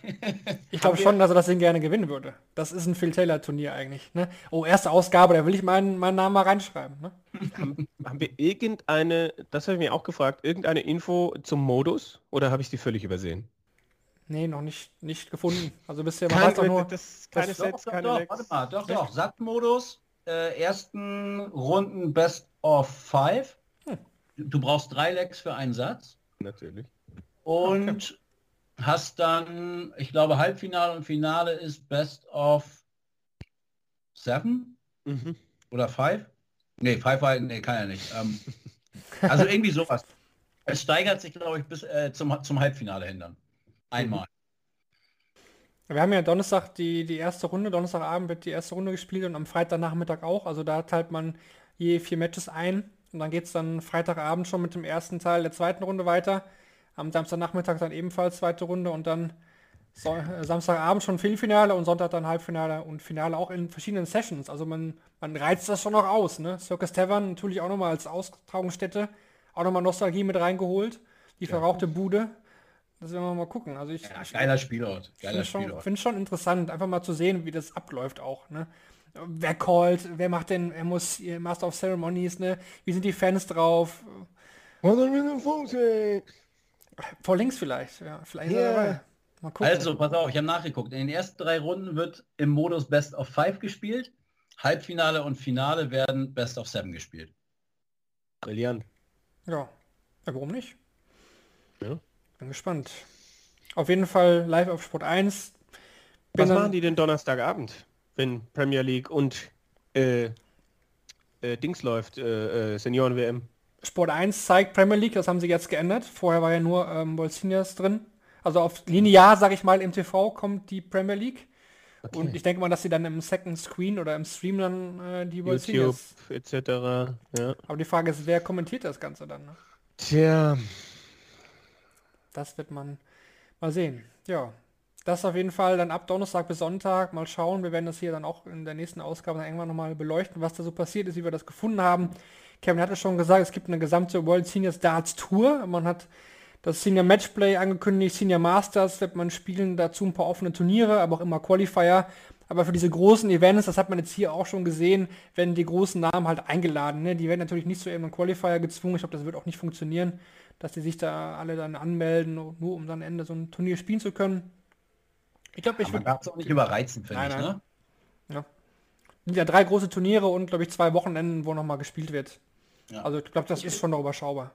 Ich freue mich am meisten auf die Pro Tour, ähm, dass das jetzt wieder losgeht. Das, da ähm, freue ich mich sehr drauf. ja, definitiv. Also da bin ich, bin ich auch voller Vorfreude, ja. Bin trotzdem gespannt auf die Quoten. Muss ich ehrlich sagen, wie das im TV angenommen wird. Da bin ich echt gespannt, wie viele Leute da bei Sport 1 sich das Ding gönnen. Und das ist eigentlich ein guter Übergang zu den TV-Rechten, die wir hier auch schon im Podcast öfter mal besprochen haben, dass das sehr unklar ist. Und das war auch lange Zeit weiterhin sehr unklar, denn erst einen Tag vor dem Masters hat man das alles erst veröffentlicht. Die neuen TV-Rechte wurden verkündet, The Zone wird bis 2026 alle TV-Turniere zeigen, plus die World Series Events, plus, das ist jetzt neu, auch die European Tour Lutz. Das kam dann schon durchaus ein bisschen überraschend, obwohl man ja schon in der Vergangenheit so Gerüchte gehört hat, dass der Sohn da auf jeden Fall Interesse daran hatte, die European Tour zu zeigen. Ja, ich hatte es auch schon mal gehört, ähm, dass es äh, die Idee und die Pläne gab, die European Tour zu zeigen. Da kam dann so ein bisschen die Pandemie äh, dazwischen.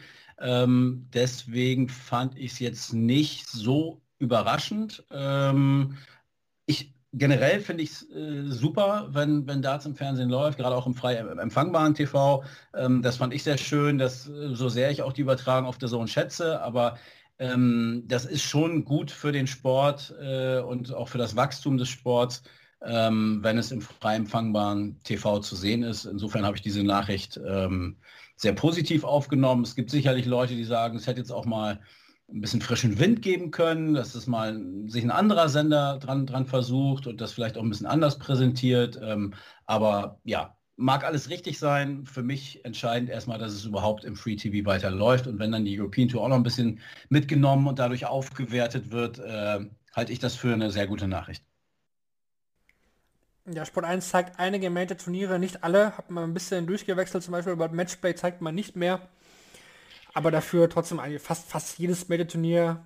Dazu vier ausgewählte Events der PDC Europe. Welche genau das dann sein werden, das ist noch offen. Wir müssen auch mal erstmal abwarten, wie die European Tour dieses Jahr aussieht. Ne? Man ist ja auch nicht ganz klar, dass das alles so reibungslos abläuft. Ende des Monats, im Februar, hat man dann die International Darts Open in Riesa. Wahrscheinlich wird man da, wird man da auch nicht ganz äh, von den Zuschauerzahlen eben nicht ganz ausreizen können. Auch was Berlin angeht, Premier League habe ich gerade schon gesagt, weiß ich gar nicht, wie da der Stand aktuell ist in der Landeshauptstadt, wie viele Indoor da zugelassen sind. Was ich, Lutz, weißt du das aktuell, wie das da Nee, also ich finde, man erfährt da auch ähm, auffällig wenig drüber. Also ich glaube, das ist alles so ein bisschen on hold und alle hoffen und beten, äh, dass, dass, äh, dass die Inzidenzen und, und die, die damit in Verbindung stehenden ähm, Restriktionen, ähm, dass das nicht zu heftig sein wird. Ähm, dass man das über die Bühne bringen kann. Also Stand jetzt ist es auf jeden Fall noch geplant. Ähm, ich würde auch ein kleines Fragezeichen dahinter setzen, ob es dann tatsächlich stattfindet. Ich hoffe es natürlich sehr, überhaupt gar keine Frage.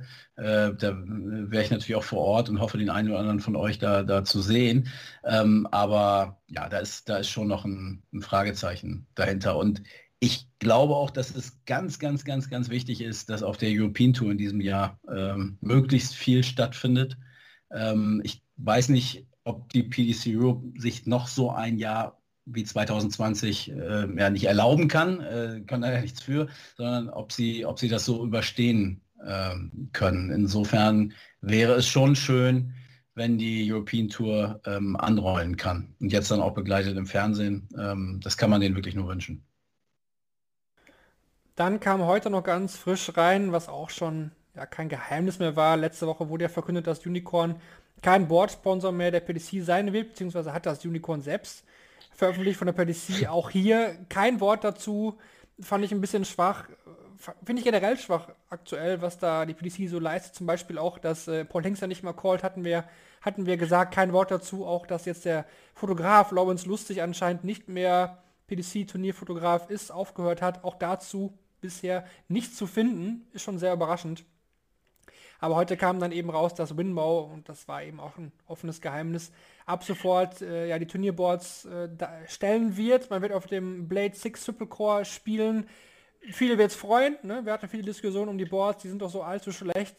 Jetzt müssten wir theoretisch ja die besten Boards haben, wie viele sagen. Also müssen wir auch diese ganzen Bouncer-Diskussionen und so eigentlich an ACTA legen können. Ne? Das, das bin ich auch sehr also, gespannt, ob das wirklich so der Fall sein wird ich bin, ich bin natürlich auch gespannt, was das dann für Auswirkungen für manche Spieler hat. Ne? Simon Whitlock hat sich ja auch hingestellt und gesagt, ähm, die Unicorn-Boards waren nicht gut für meine Darts, man hätte es auch umdrehen können, finde ich. Ähm, und ansonsten finde ich es halt auch sehr schade, dass es heißt, ja, Boost und äh, Winmau wird jetzt halt auch Sponsor der Development Tour und der Challenge Tour. Und ich vermisse halt für diese Touren halt einfach auch mal einen anderen Boost. Also mir ist es egal, wie der Sponsor heißt von dieser Tour. Ähm, ich fände es einfach mal schön, wenn seit 2014 oder 2013, wo es diese Unterbaustrukturen der PDC gibt, wenn dann einfach mal, es gab seither keinen Preisgeldboost. Es geht jetzt nicht darum, dass wir da über was weiß ich was für Sphären reden, aber äh, ich finde einfach, dass es sowohl die Development Tour als auch die Challenge Tour verdient hätte, wenn man da ein bisschen mehr reinstecken würde.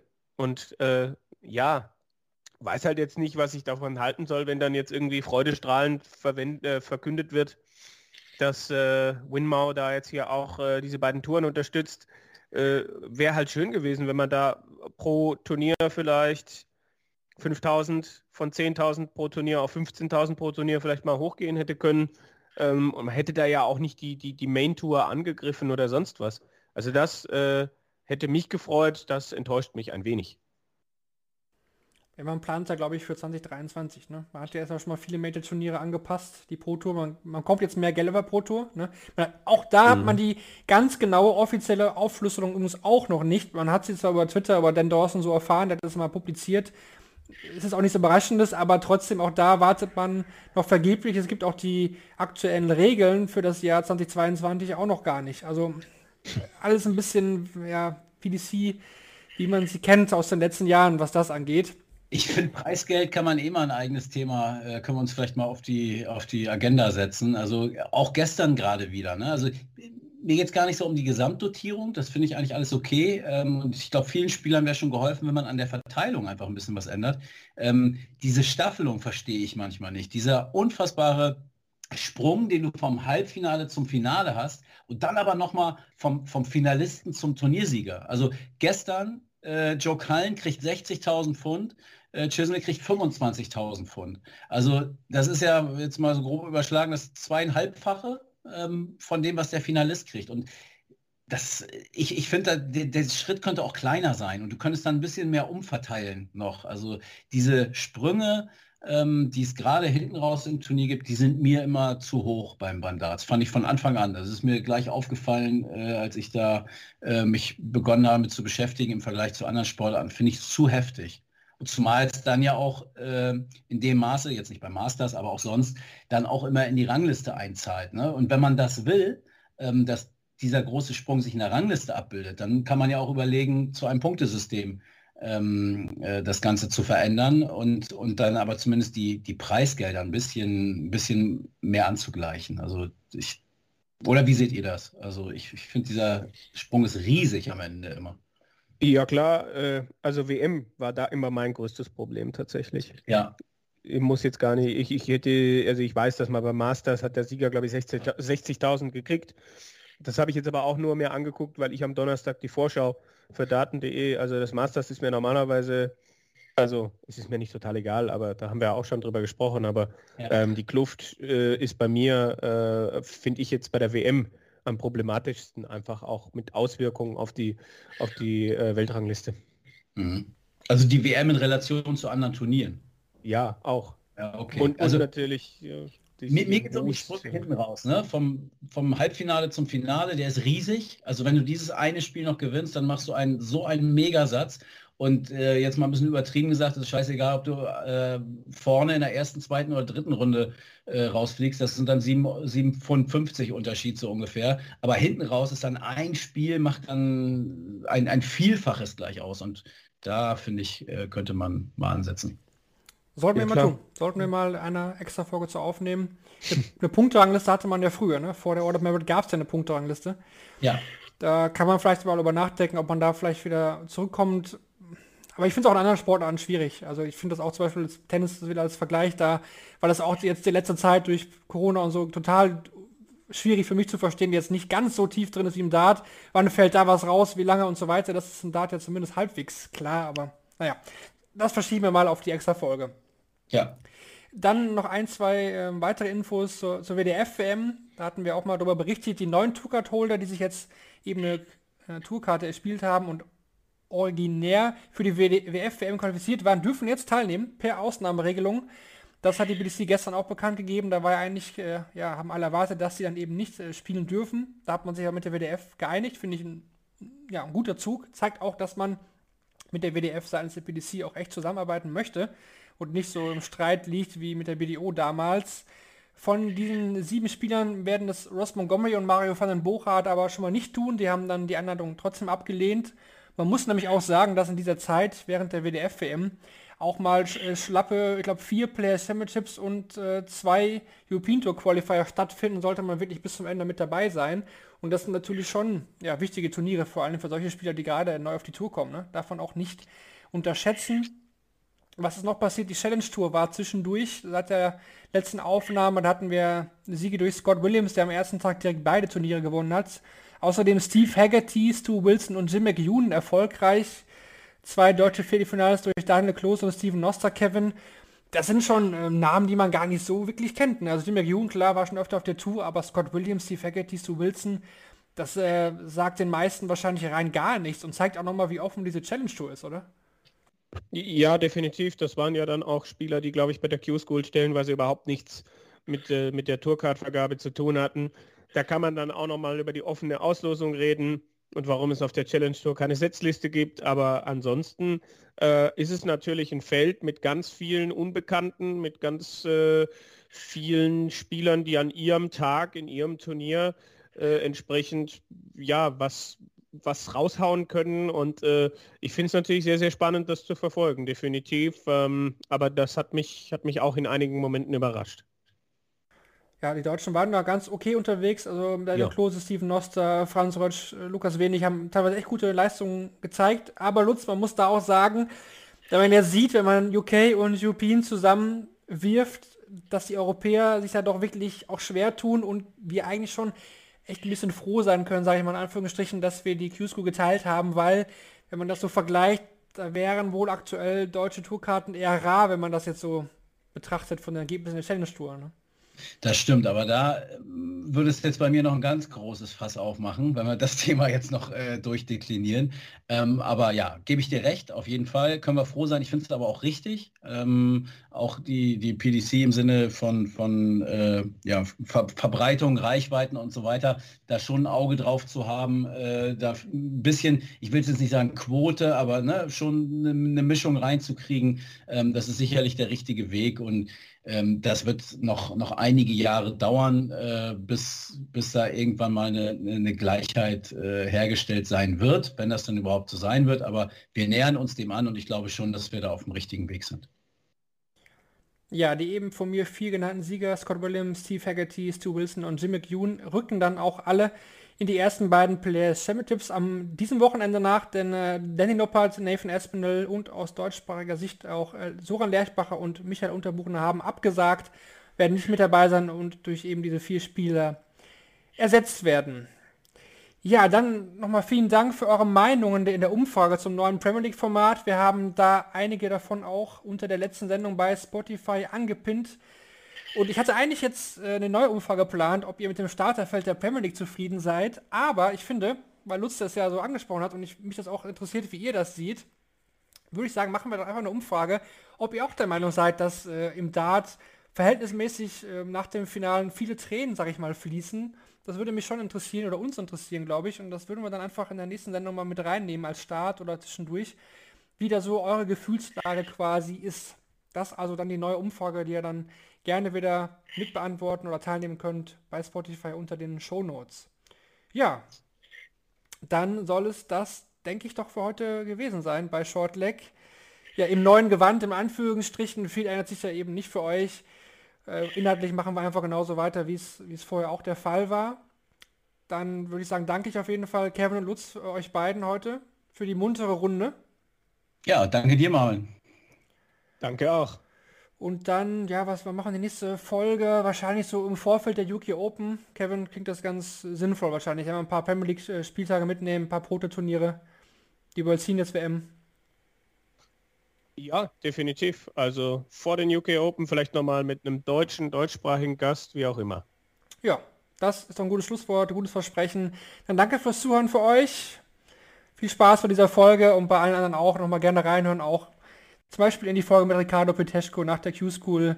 Die kam mir auch sehr gut an. Das hat uns auch sehr gefreut. In dem Sinne, gute Zeit, bis dahin, bis zur nächsten Folge. Mach's gut. Ciao. Ciao.